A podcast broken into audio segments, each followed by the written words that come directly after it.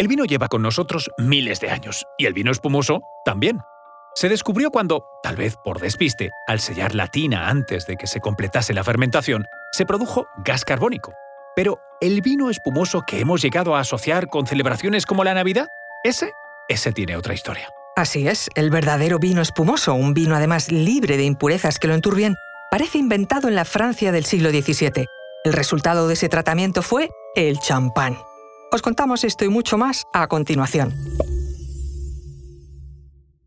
Descubrimos los enigmas ancestrales en torno a la muerte, las escenas de los crímenes, sacrificios y suicidios que se cometieron en la antigüedad y que gracias a un proceso de momificación nos han llegado hasta el presente.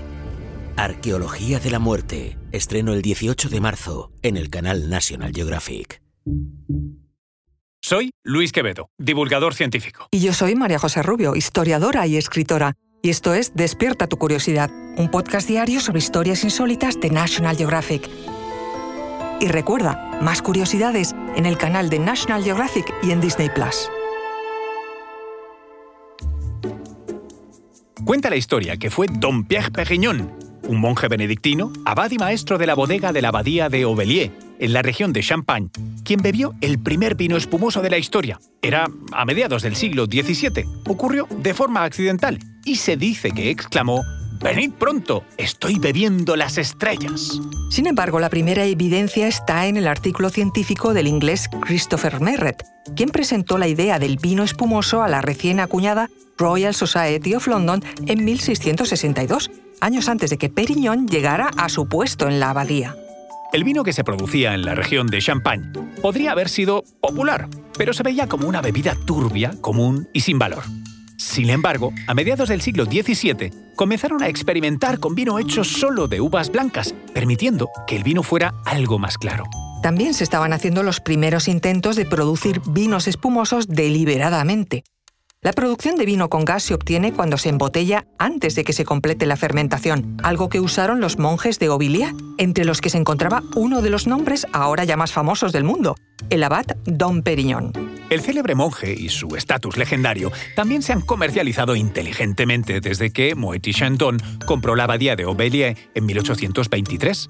Sabemos que Perignon vivió entre 1638 y 1715. También sabemos que adquirió el título honorífico de Dom, que le convertía en maestro de bodega. Su trayectoria abarcaría 47 años y el más famoso vino que produjo se hizo famoso no como el producto de la abadía de Aubelier, sino como el vino de Perignon.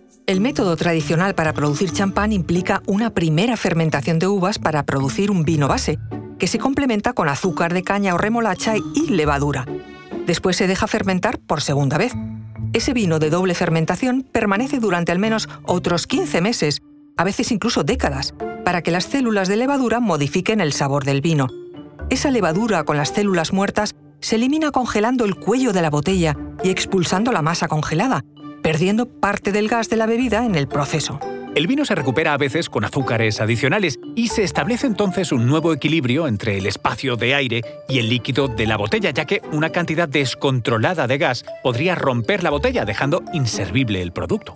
En 1836, un químico francés llamado Jean-Baptiste François inventó una escala para medir la cantidad de azúcar que se debe agregar al tirage para producir la cantidad deseada de brillo, pero no crear demasiada presión dentro de la botella. Con esta nueva medida, las roturas de botellas se redujeron. El champán derramado ya no tenía que convertirse en vinagre, y los visitantes de las bodegas ya no necesitaban usar máscaras de esgrima para protegerse de explosiones inesperadas. El sabor del producto final, por cierto, depende mucho, por supuesto, de los ingredientes iniciales, incluida también la cantidad de azúcar que se añada en la etapa final sin olvidar que las burbujas también son extremadamente importantes. Las proteínas en el vino, incluidas las de las células de levadura muertas, estabilizan las burbujas más pequeñas que hacen la espuma deseada en la parte superior de una copa de champán. Por lo general, una botella necesita contener al menos 1,2 gramos de CO2 por litro de líquido para darle el brillo y la mordida deseados del ácido carbónico, si hubiese mayor cantidad, se irritaría la nariz de un bebedor con una sensación de hormigueo desagradable. Su historia como bebida para celebraciones comienza a finales del siglo XVIII, antes de conocerse como champagne. Eran entonces los Vins Mousseau de la región de Champagne. que estaban creciendo en popularidad, especialmente entre la aristocracia de Inglaterra. Para satisfacer esta demanda, se fundaron distintas marcas como Moet en 1743. El auge nace de la mano del comercio textil, ya que, ojo, el vino de champagne se ofrecía como regalo a sus clientes. Una de las grandes personalidades de esa época fue Madame Nicole Barbe Clicquot Ponsardin. Después de perder a su marido por fiebre tifoidea, Madame Clicquot superó los obstáculos de las guerras, los embargos comerciales, la fragilidad de su producto y la jerarquía social del momento para igualar y vencer a sus competidores en la industria del vino. Madame Clicquot había sido pionera en el truco del gemouage, al inventar una tabla con agujeros en los que las botellas se podían colocar en ángulo. Insistió en que sus proveedores de vidrio le proporcionaran botellas más altas y elegantes. Aparte de estas innovaciones prácticas, la viuda fue una empresaria consumada y atrevida. Ignorando audazmente la prohibición de importar champán a Rusia al final de las guerras napoleónicas, Clicquot hizo dos envíos de su fabulosa cosecha de 1811 con más de 23.000 botellas. El champán Boeuf Clicquot, el favorito del propio zar, se convirtió en un sinónimo de elegancia y de lujo. Clicquot, con más éxito que Napoleón y que su competidor Moet, conquistó el paladar europeo con su bebida. Hoy, el vino con derecho a llevar el nombre de champagne se produce exclusivamente en la región de Champagne, en el noroeste de Francia, donde se encuentran colinas con condiciones favorables para la vid. Un clima fresco, cantidad suficiente pero no excesiva de lluvia, excelente drenaje y un suelo calcáreo. Esa combinación de condiciones hacen que el medio ambiente sea ideal para la producción de vino espumoso. El champán ocupa en nuestros días el 0,5% de la superficie mundial de cultivo de vid y representa el 10% del consumo mundial de vinos espumosos por volumen.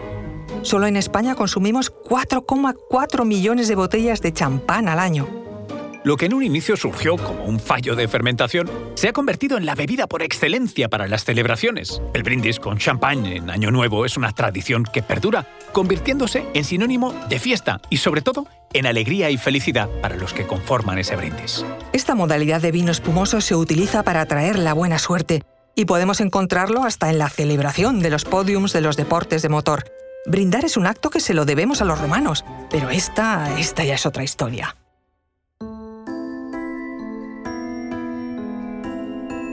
Recuerda que Despierta tu Curiosidad es un podcast diario sobre historias insólitas de National Geographic. Disfruta de más curiosidades en el canal de National Geographic y en Disney Plus. Ah, y no olvides suscribirte al podcast si has disfrutado con nuestras historias.